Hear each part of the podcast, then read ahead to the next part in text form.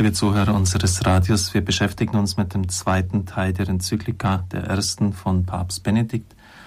Gott ist die Liebe, Deus Caritas est. In diesem zweiten Teil legt er die konkrete Liebe dar, wie sie sich ja besonders für den Menschen in Not präsentiert. Es kommen nun sehr schöne Texte, sehr schöne Worte, die ich Ihnen einfach wörtlich vorlesen möchte. In der Nummer 28. Liebe Caritas wird immer nötig sein, auch in der gerechtesten Gesellschaft. Es gibt keine gerechte Staatsordnung, die den Dienst der Liebe überflüssig machen könnte. Wer die Liebe abschaffen will, ist dabei, den Menschen als Menschen abzuschaffen. Immer wird es Leid geben, das Tröstung und Hilfe braucht. Immer wird es Einsamkeit geben.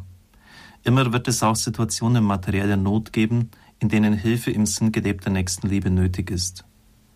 Der totale Versorgungsstaat, der alles an sich zieht, wird letztlich zu einer bürokratischen Instanz, die das Wesentliche nicht geben kann, das der lebende Mensch, jeder Mensch braucht.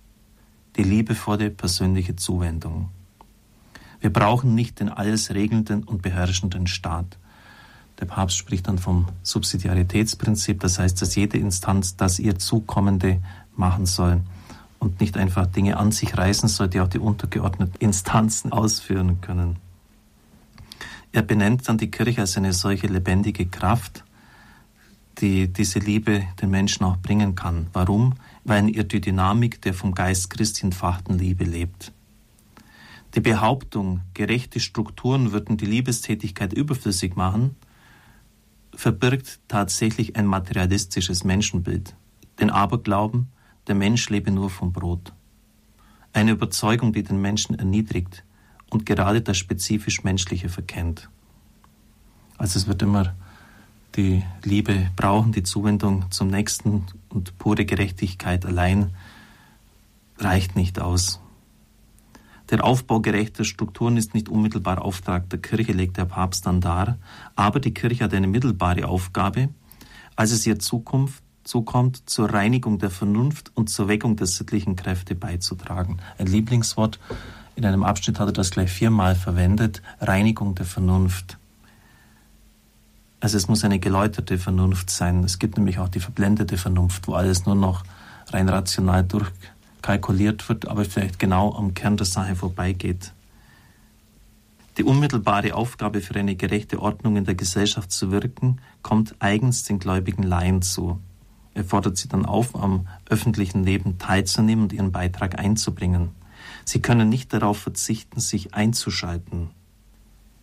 Auch wenn die spezifischen Ausdrucksformen der kirchlichen Liebestätigkeit, auf die er dann auch eingehen wird, niemals mit der Aktivität des Staates gleichgeschaltet nivelliert werden dürfen, bleibt dennoch unbestritten, dass die Liebe das gesamte Leben der gläubigen Laien beseelen muss. Also das ist jetzt nicht einfach nur ein Auftrag an die Kirche, sondern alle Menschen. Sie dürfen jetzt nicht nur so Bürokraten sein, die einfach die Sachen organisieren, das gesamte Leben der gläubigen Laien muss von der Liebe durchdrängt sein. Deshalb spricht der Papst auch von einer sozialen Liebe. Er geht dann auf die Organisationen der Hilfe für die Nächsten der Kirche ein und nennt sie ein Opus Proprium, das heißt ein eigenes Werk der Kirche, so die Übersetzung ins Deutsche. Die karitativen Organisationen der Kirche stellen die ureigenste Aufgabe der Kirche dar. Sie handelt hier als unmittelbar verantwortliches Subjekt selbst und das entspricht ihrem Wesen. Von der Übung der Liebestätigkeit als gemeinschaftlich geordneter Aktivität der Gläubigen kann die Kirche nie dispensiert werden. Und es wird auch andererseits nie eine Situation geben, in der man der praktischen Nächstenliebe jedes einzelnen Christen nicht bedürfte, weil der Mensch über die Gerechtigkeit hinaus immer Liebe braucht und brauchen wird. Vielleicht erinnern wir uns noch an die anderen Worte, die der Papst gesagt hat. Diese dritte Säule des kirchlichen Auftrags, nämlich die Diakonie, ist genauso wichtig wie die Verkündigung des Wortes und der Sakramente. Also er stellt das in eine Reihe. Er geht dann auf die modernen Kommunikationsmittel ein. Die Massenkommunikationsmittel haben unseren Planeten kleiner werden lassen.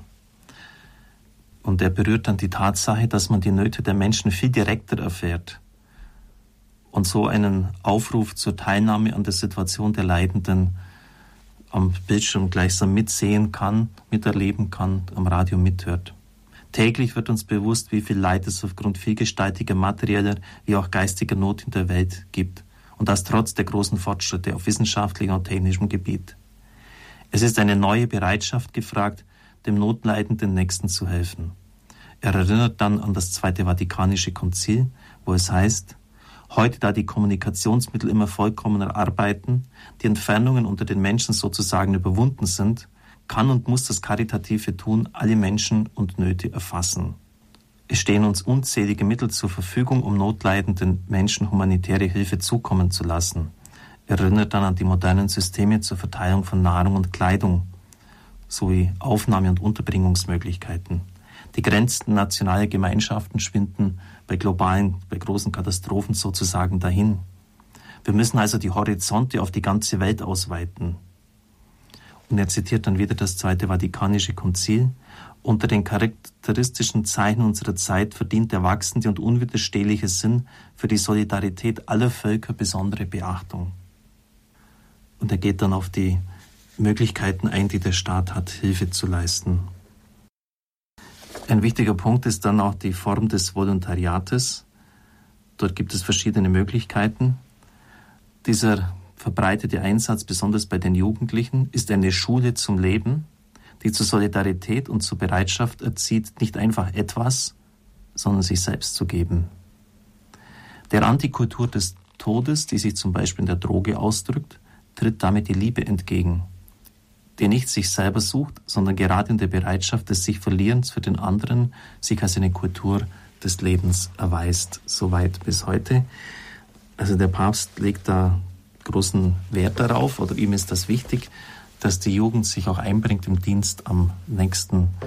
Es gibt verschiedene Organisationen, zum Beispiel habe ich mal eine näher kennengelernt, Jeff heißen die abgekürzt Jesuit European Volunteers, als Initiative der Jesuiten, wo man in Ländern Europas hingehen kann, wo große auch materielle Not gibt, existiert und wo man dort helfen kann. Ich halte das überhaupt für sehr wichtig und würde fast so ein soziales Jahr, das für alle verpflichtend ist, ja, auch befürworten, besonders auch in sogenannten Ländern der dritten Welt oder halt in, dieser Ausdruck ist jetzt ja neuerdings verpönt, aber halt in Ländern, wo Menschen sehr arm sind, damit sie die Not dieser Länder und der Menschen dort einmal kennenlernen. Ich glaube, dass man dann ganz anders den Blick hat auf die Situation in unserem Land.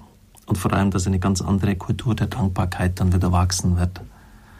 Also es ist sehr wichtig, auch mal andere Menschen, andere Kulturen, besonders derer, die es nicht so ein hohes Niveau wie bei unseren in europäischen Ländern erreicht haben, kennenlernt. Und das legt der Papst auch dar, da geht es nicht mehr etwas zu geben, sondern sich selbst, seine eigene Kraft, sein Leben, seine Zeit. Und so wird der Antikultur des Todes die Liebe entgegengesetzt, die nicht sich selbst sucht, sondern die Bereitschaft des Verlierens für den anderen in sich trägt. Wunderbar formuliert vom Papst. Ich darf Ihnen den Segen spenden. Es segne und behüte Sie der allmächtige und gütige Gott, der Vater, der Sohn und der Heilige Geist. Amen. Ich wünsche Ihnen alles Gute und einen gesegneten Tag.